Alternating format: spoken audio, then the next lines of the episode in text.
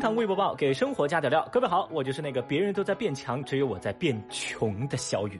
这两天啊，有朋友在微博上私信我，问小雨啊，你有没有视频节目呀？有没有其他节目呢？呃，怎么讲啊？事实上是有的，但我没有上传到网络上。意不意外？开不开心？哎，以后发布了的话，我会告诉大家的哈。微博二百七十三万人关注，男孩怕打针，从安徽逃到河南。九月五号。安徽临泉有老人家报警说，自己十岁的孙子因为害怕打针，直接从医院就跑了，到处找都找不到人。哦，后来民警通过天网进行追踪，并且组织人员沿路寻找，经过了十多个小时的努力，终于在距离安徽五十公里以外的河南省平舆县找到了男孩。在把男孩带回去的路上啊，民警就问他：“哎呀，小朋友，你为什么要跑到这么远的地方来呢？”男孩告诉民警，自己因为害怕打针，所以准备跑到河南找自己的姑姑避难。经过了解，男孩从医院出来以后，徒步走到了河南省，抵达河南省境内，搭乘公交车来到平舆县找姑姑。所幸民警及时找到了他。这小男孩一番操作，那是吓傻了他的家长，也把微博网友们给笑到岔气。有网友就说啊。哇，打针打到个跨省抓捕，太惨了吧！我太难了。也有人表示，这个怕痛啊，把小孩子的越野技能都点满了呀！太厉害啦！我的妈呀，就这体能跟耐力，小雨觉得呀，快把孩子送体校吧，千万别耽误了。马拉松，我看好你。而且呢，我看到这条新闻的第一反应就是，一针吓出个马拉松，哇！打针这玩意儿可比兴奋剂好使啊！绝！从安徽徒步走到河南。这身体素质，咱还需要打针吗？哎，说到这里哈，小雨也想问问正在听节目的各位，您怕不怕打针呢？节目下方评论区，怕的扣一，不怕的扣二。小雨先举个手，我怕，我到今天都怕。微博二百四十九万人关注，男子连续十几天潜入女邻居家偷吃。最近，浙江台州的李女士通过在家里面安装的监控发现，每当家里头没人的时候，就会有一名陌生男子溜进她的房间偷吃偷喝。监控显示，男子只穿了个破了的内裤，就蹑手蹑脚摸进李女士的家，找出李女士家的饭跟菜，淡定的吃了起来。经过调查后发现，男子田某是因手臂受过伤，无法工作，没有收入来源，就想到到别人家蹭吃蹭喝。民警抓获他的时候，田某还说：“我很有原则，我去他们家从来都不偷钱的。”嗯，鉴于田某的盗窃行为造成的损失金额较小，且悔改的态度较好，经过报案人的谅解，民警对田某教育之后，也把他放了。这田某的奇葩盗窃理由让人们非常的无语，有网友呢就把这种行为评作另类讨饭，有人就说呀，偷吃就偷吃，能不能穿件衣服呀？要不你带个碗筷嘛？还有人表示，在看到这条破叉子裤的份上啊，自己都不忍心追究他的责任了，可怜必有可恨之处呀。其实，在小雨我看来哈，田某的遭遇我同情，但是他的行为要批评。这不是偷不偷钱的问题啊，这可是非法入侵他人住宅。人一个小女孩遇上这种事儿得多害怕呀！您干点阳间事儿，它不好吗？大爷，你先凉快吧啊！如果这个田某真的是不想劳动，还想有吃的，那不如你直接进去算了，里面也管吃管住，而且个个说话还好听。我怎么就管不住这手呢？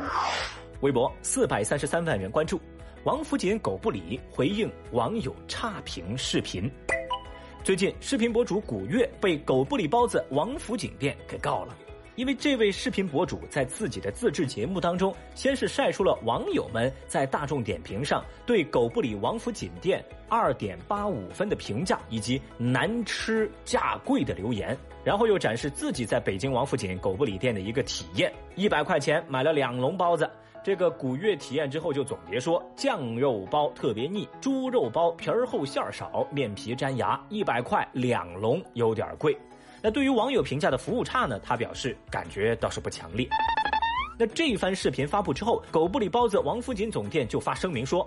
视频发布者恶意重伤狗不理，侵犯了餐厅的名誉权，餐厅将会追究相关人士和网络媒体的法律责任。而且还说啊，他们都报警了。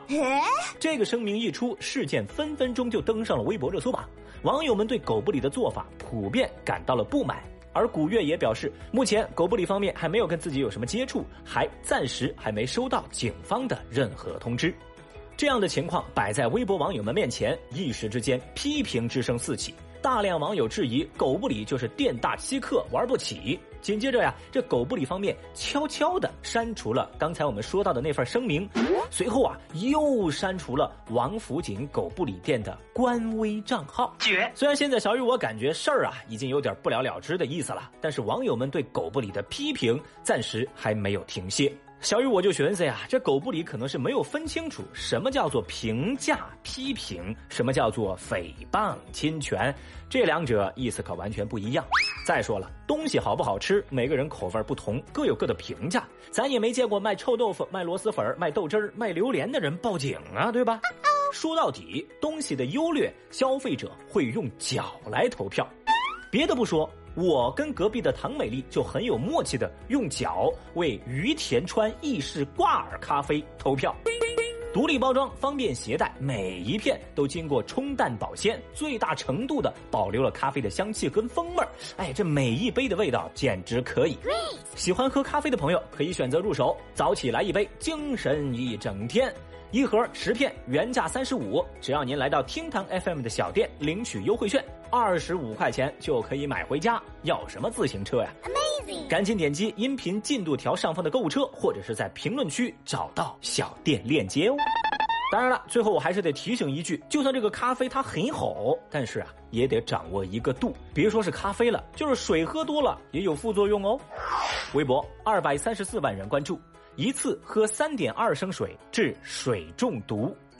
最近，广东深圳一名女子为了做 B 超喝水憋尿，一次性喝水三点二升之后，就出现了恶心、呕吐、手脚抽搐等症状。就诊之后被发现是水中毒，抢救了四个小时才脱险。医生提醒：千万不要一次性饮用过量的白开水，否则呢会容易增加水中毒的风险。那什么是水中毒呢？简单来说，就是人的机体所摄入水的总量大大超过了排出的水量，以导致水分在体内滞留，引起血浆渗透压下降和循环血量的增多。哦，它的典型症状就是低钠血症的表现，头晕眼花、呕吐、四肢疲软等等。严重的时候会对神经系统造成永久性的损伤，甚至是导致死亡的。那一般来说哈，健康人发生水中毒的概率其实是很低的，所以小雨我觉得更应该给各位朋友科普的一个知识点就是，普通人每天该喝多少水。